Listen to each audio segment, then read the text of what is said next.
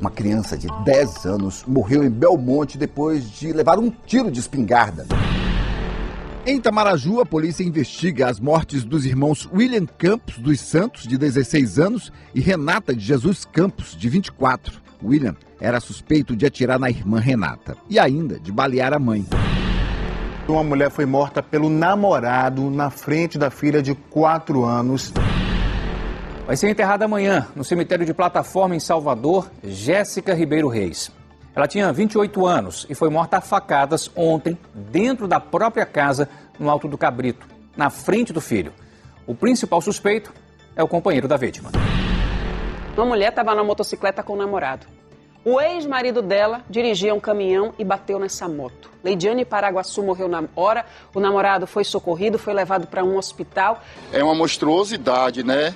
Um ser humano ter a capacidade de, pelo menos, não pensar no próprio filho, né? Não pensar que uma situação dessa na frente do próprio filho é muito desumano. Ele chorando muito, pedindo pela mãe dele, ele chegou a falar dizendo que quando ele viu que era ela, ele falou com o pai, pai freia, pai, freia, e ele não freava.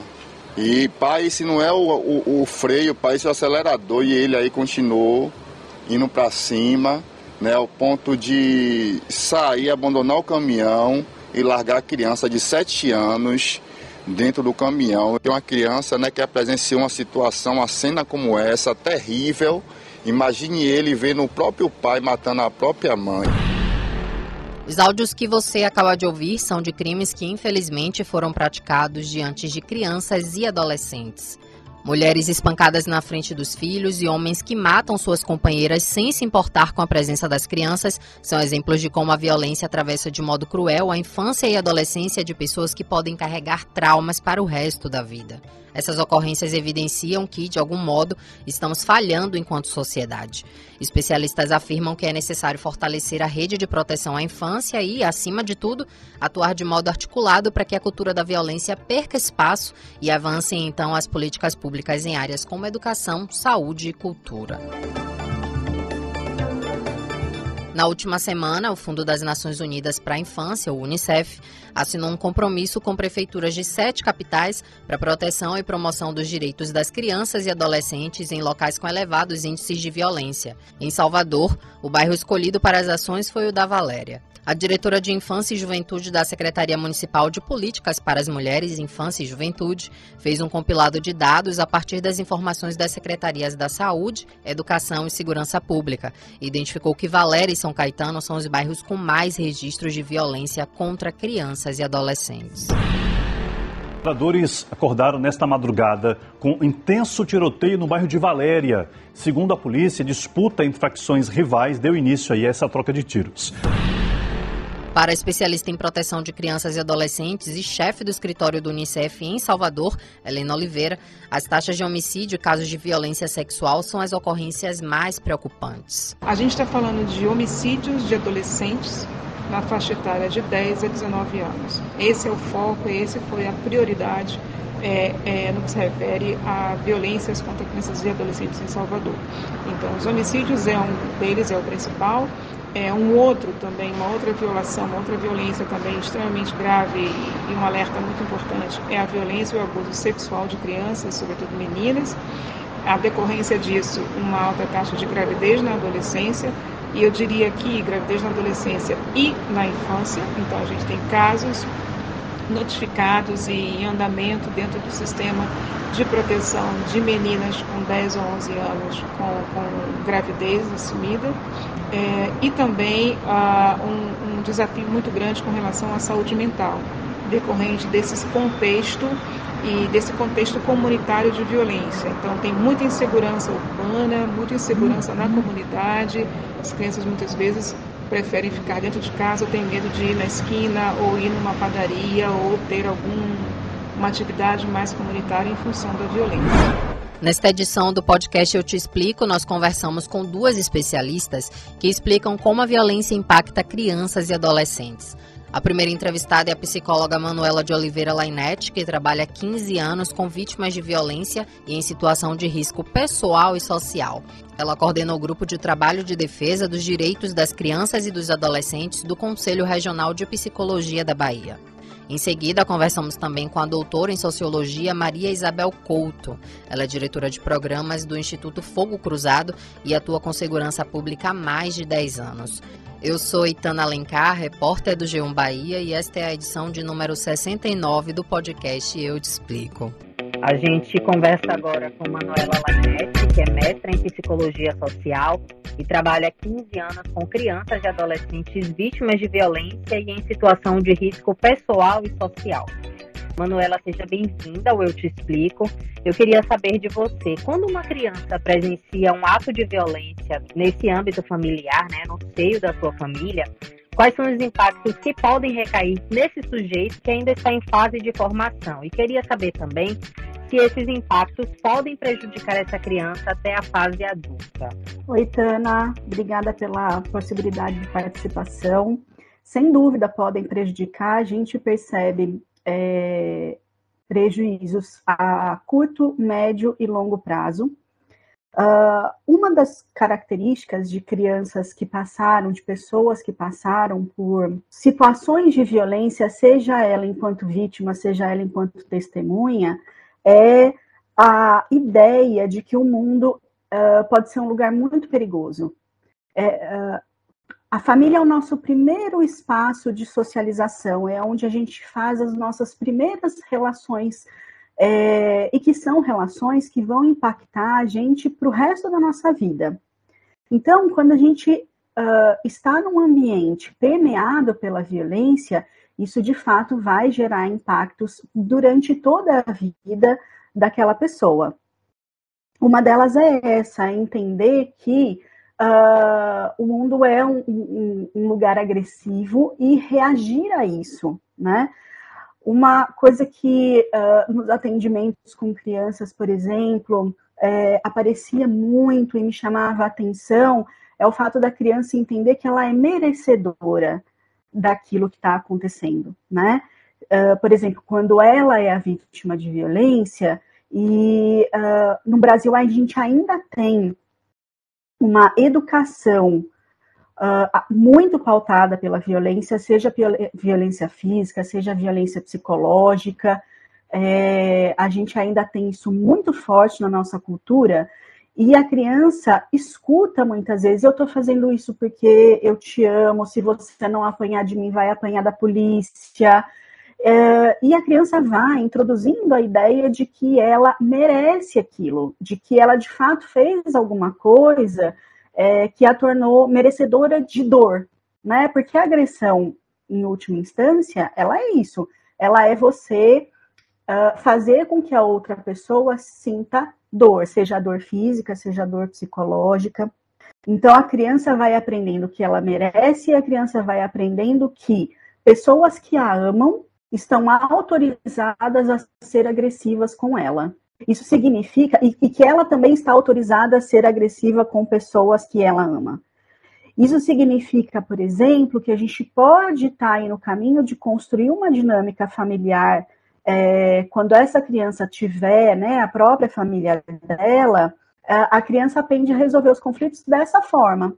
Né? Porque, por exemplo, aprender a dialogar é uma coisa que também se desenvolve. Diálogo não é uma coisa muito simples e fácil de fazer, mas é fundamental. Porque é assim que a criança vai conseguindo entender o que, que se passa com ela, o que, que ela está sentindo, o que, que as outras pessoas sentem, vai construindo a empatia. Então, ela é, corre-se o risco de ela também se tornar uma agressora ou se tornar uma vítima dentro das dinâmicas é, que ela estabelece na vida. Entre os casos de violência que chamaram muito a atenção da gente aqui na Bahia é, nesses, nessas últimas semanas, estão situações de mulheres que foram agredidas e mulheres até que foram mortas por seus companheiros ou ex-companheiros na frente dos filhos. Muitas crianças presenciaram esses crimes.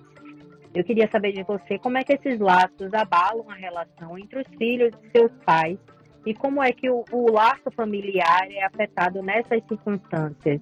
Já existe tá, um reconhecimento de que é, a violência que se testemunha também é uh, de alto impacto, né? Não se entende mais que só a violência vivida no seu próprio corpo é que tem consequências.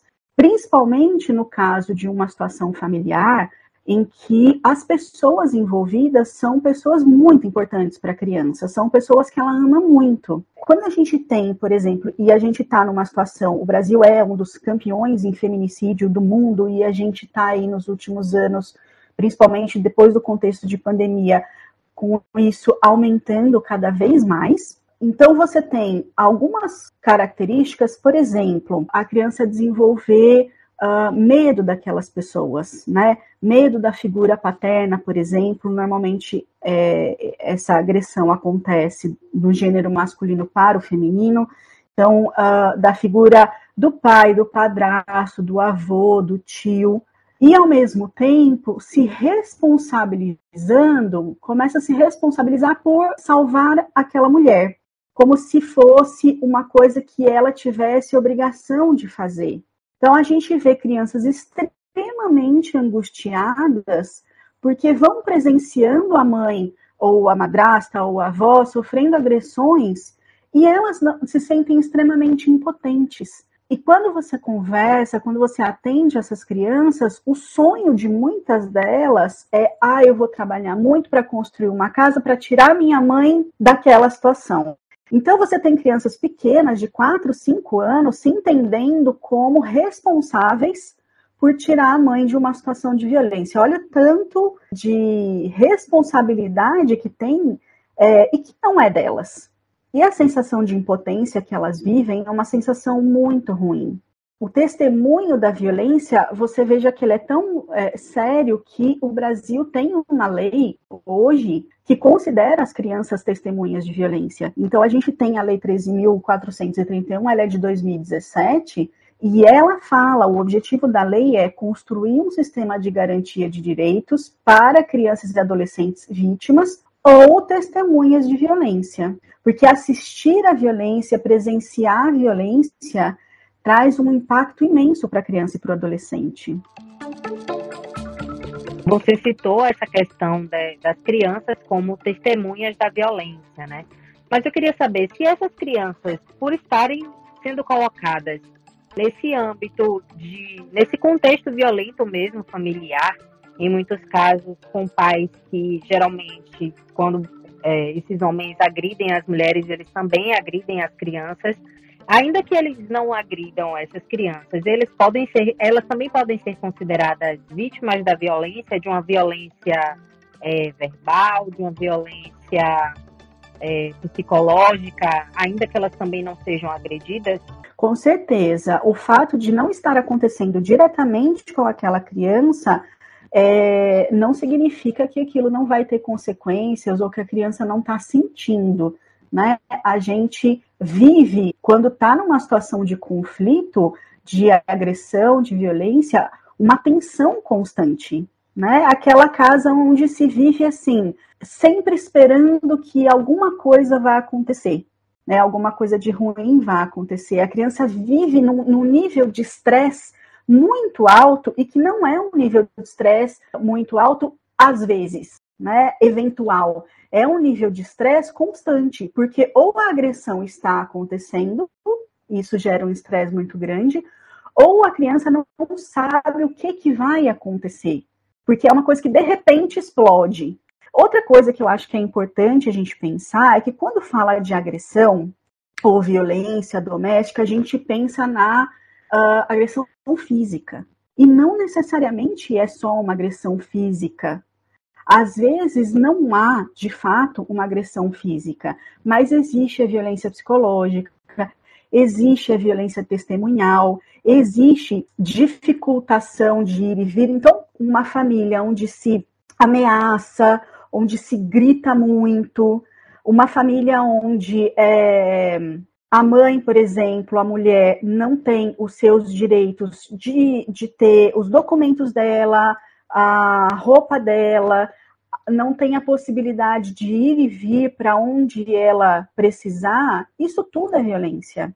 Então, ela, se a gente expandir a nossa ideia de violência, a gente vai perceber que ela é muito mais cotidiana do que a gente imagina. Se a gente entender que não é só agressão física, a gente vai ver que é muito comum a questão da violência doméstica. Eu queria falar contigo agora sobre uma violência em outro contexto, no contexto urbano, né? Uma criança que ela mora num local onde tem muitos conflitos armados, uma criança que mora com os pais, uma criança que mora com a família em um local onde a violência impera, onde ela vê tiroteios quase todo dia. Como é que essa violência externa impacta na saúde da criança, na saúde mental dessa criança? A violência externa, ela impacta, e eu vou te dizer que eu considero como violência não só as situações onde se vive conflitos armados, mas, por exemplo, uma criança que quando a gente pensa em termos de impacto, uma criança que vive numa casa onde não tem salubridade, não tem rede de esgoto, a criança que vive numa situação de insegurança alimentar, né? A gente está aí retornando para o mapa da fome na situação atual. A criança vive uma situação de insegurança alimentar. A criança vive uma situação de não ter acesso a uma educação de qualidade, não ter acesso à saúde de qualidade. Isso tudo impacta né? Tanto na questão da família quanto na própria criança em si. Quer dizer, o desemprego ele é um fator estressor e ele é um fator de risco para outras violências. Inclusive, por exemplo, o abuso de substâncias psicoativas, e aí eu não estou falando só das ilegais, a gente tem um grande, nosso maior problema em termos de uso de substância psicoativa é com álcool. É, isso também é um fator de risco. E a gente vê crianças que foram vítimas de violência se tornando, às vezes, bastante cedo consumidoras desse tipo de substância, em forma de abuso, né, do abuso de substância. Toda a vivência da criança, seja em termos de intrafamiliar ou extrafamiliar, vão ter impactos. O Estatuto da Criança e do Adolescente, ele traz uma coisa bastante importante que a gente precisa sempre manter em mente, que é o fato da criança e do adolescente serem pessoas em peculiar situação de desenvolvimento. Isso significa que aquele corpo, aquela mente não terminaram ainda de se desenvolver. Principalmente significa que o que acontece com aquela criança e com aquele adolescente, o que acontece com aquelas pessoas nessa idade específica, vai ter um impacto muito grande. Né? É diferente, por exemplo, uma pessoa uh, que já tem o corpo terminado de formar, o cérebro terminado de formar, fazer uso de substância psicoativa. Outra coisa diferente é uma criança que ainda o cérebro nem terminou de se, se formar ainda. Então, imagina o impacto que isso causa, e a gente tem diversas pesquisas que mostram a questão da própria violência em si, que mostram uh, a diferença, é, diferenças neurais, né, de rede de neurônios, é, de conformação cerebral. Então, a gente está falando de consequências de níveis biológicos, de níveis cognitivos. A fome, por si só, ela tem um impacto em todo o desenvolvimento da criança. Então, quando a gente está uh, numa situação onde qualquer direito da criança seja violado, e ela é exposta a esse tipo de situação, a violência do bairro, a violência policial, isso vai ter impactos muito grandes. Ainda nesse caso de, desse contexto de violência urbana, local onde essa criança está inserida, a educação não violenta, ela seria importante para tentar minimizar esses impactos que você citou aí agora, ou ela já não vai fazer mais tanta diferença? A educação não violenta é interessante porque ela vai tirando um pouco as pessoas dessa situação, de, dessa sensação de impotência. Então, quando você tem a questão da criar uma, uma educação não violenta, a criança vai aprender, a criança e o adolescente vão aprendendo identificar o que sentem, a lidar com o que sentem, a identificar o que o outro sente, a lidar com o que o outro sente e buscar juntamente, é, comunitariamente, a solução para os conflitos que existem. Porque uh, uma, uma ideia que a gente já deixou de lado há um bom tempo é a ideia de que uma família ou uma comunidade bem-sucedidas, entre aspas, aquela em que não existe conflito. Os conflitos eles fazem parte. Dependendo de como eles forem administrados, eles podem inclusive ser positivos. É muitas vezes do conflito e das crises que se tem ideias inovadoras. Mas quando a criança é uma criança amedrontada, quando a criança é uma criança tem medo de se relacionar com os outros, que tem uma escola, por exemplo, que também muitas vezes é permeada pela violência. Então, a escola é um espaço extremamente importante para a vida da criança, porque é basicamente o outro lugar onde ela vive que não em casa. E aí a gente tem escolas que estão completamente descapacitadas para lidar com uma educação não violenta, seja pela própria, pelos próprios profissionais que muitas vezes desconhecem isso, mas seja pelas condições físicas da escola. Né? Como é que os profissionais vão conseguir trabalhar numa escola que muitas vezes não tem água, não tem luz, então, a gente não pode fazer o mesmo raciocínio é, em todas as cidades do Brasil. Tem cidades do Brasil com um orçamento tão pequeno que não conseguem garantir o básico, né, para a própria escola, por exemplo. Então, a gente precisa, primeiro, possibilitar que a escola tenha é, condições boas, não estou falando nem mínimas, condições boas de existência, para que a escola tenha profissionais que consigam exercer uma educação não violenta. É, as nossas crianças elas são muito incluídas né, nesse ciclo de violência familiar, social, urbana, violência do próprio Estado. O tempo Manuela, todo. Adorei conversar contigo. Muito obrigada. Eu que agradeço. Agora a gente conversa com a Maria Isabel Couto, que é mestra e doutora em sociologia e atua com segurança pública há mais de 10 anos. Maria Isabel, onde é que nós estamos falhando quando o assunto é segurança pública e rede de proteção à infância? Olha, Itana, infelizmente nós estamos falhando em muitas frentes. Os dados mais recentes né, mostram que, é, em média, 7 mil crianças e adolescentes são assassinados né, é, de forma violenta no Brasil todos os anos. Mas o que, que a gente sabe sobre essas violências? E quando a gente fala de violência contra crianças e adolescentes, a gente sabe é, as mortes são as informações que a gente mais tem. Outros tipos de violência a gente não tem. Então eu começo dizendo que a primeira falha que a gente tem é não entender que tipos de violência as nossas crianças e adolescentes estão passando. É, é muito importante que haja um compromisso por parte do poder público como um todo de entender que tipo de violências estão acontecendo, transformar isso em informações claras e se comunicar com a sociedade. Então, por exemplo, a gente precisa de informações sobre quantas crianças estão e adolescentes estão sendo assassinados, por quais meios e por quais motivos. Sem essas informações, a gente não consegue pensar, por exemplo, uma política de prevenção de homicídios que seja eficaz. Né? A gente precisa entender quantas e quais crianças estão sendo agredidas, em que circunstâncias elas estão sendo agredidas. É, a gente precisa entender que tipo de violência está afetando as famílias dessas crianças, as comunidades onde essas crianças moram, porque tudo isso é o que vai orientar as políticas de segurança pública. Eu acho que quando a gente trabalha com exemplos, isso às vezes ajuda. Né, a gente entender qual é o impacto da informação para uma política de segurança pública.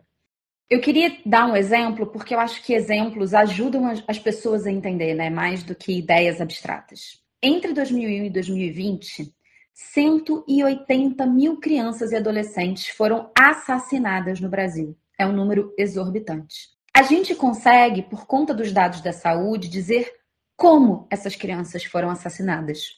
Oito em cada dez foram assassinadas com armas de fogo.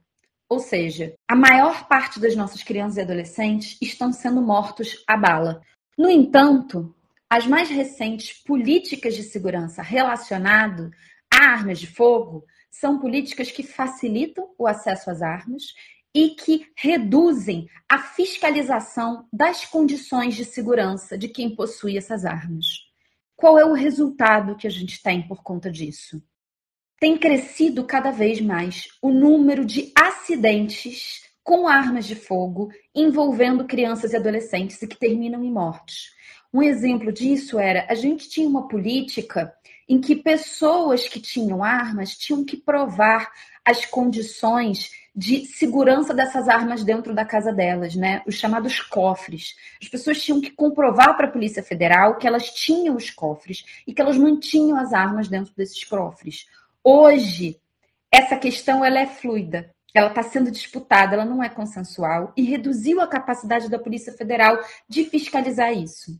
Como resultado, a gente teve, por exemplo, uma criança de 10 anos morta em Belmonte, na Bahia, porque estava brincando com o irmão, a arma ao cair no chão disparou e acertou a cabeça dessa criança.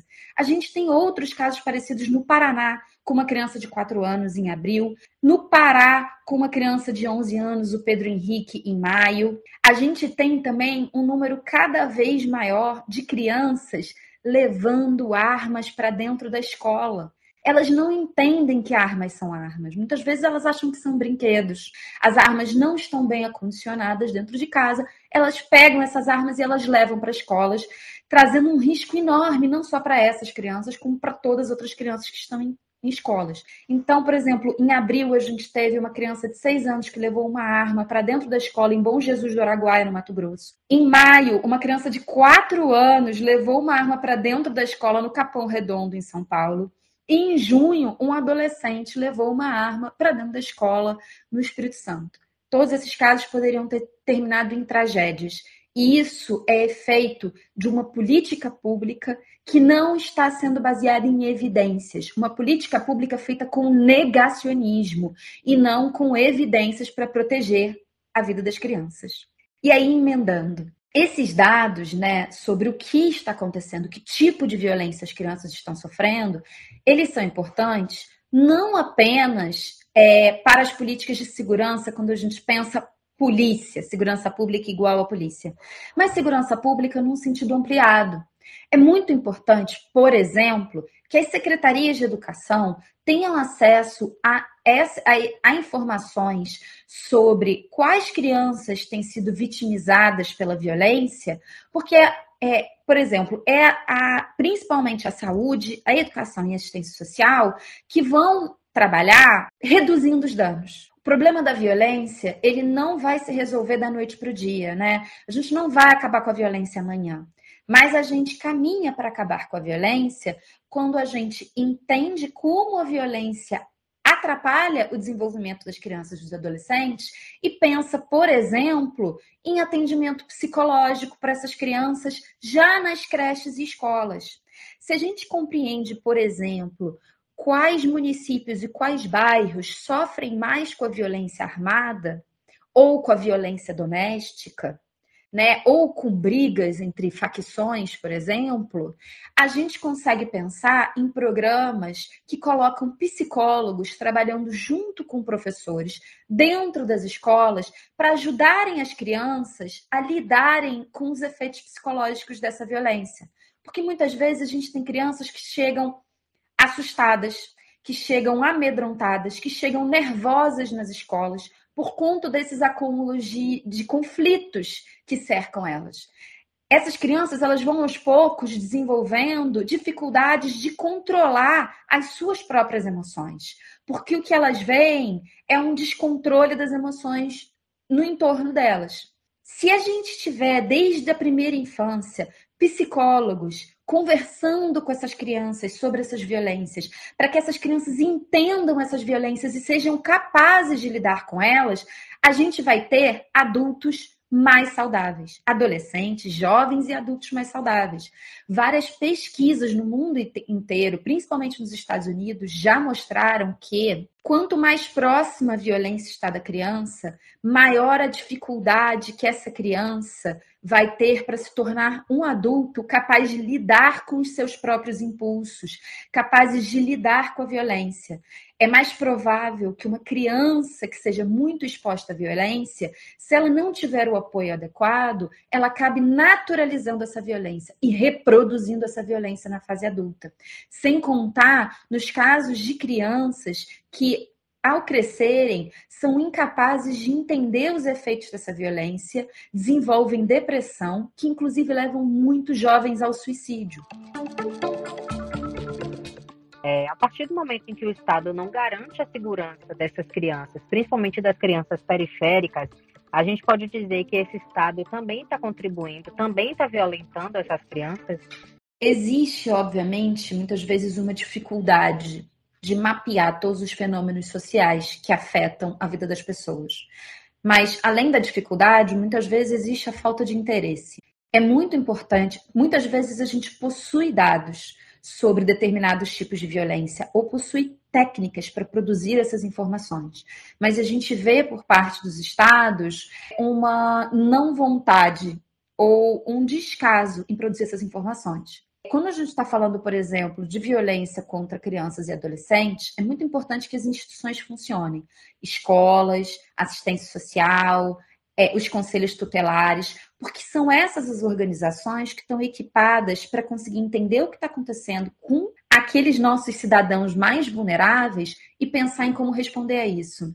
Mas o que a gente vê ao longo dos anos é, por exemplo, uma redução de investimento nesses órgãos. A gente não precisa de uma redução do investimento, a gente precisa de um aumento do investimento nesses órgãos.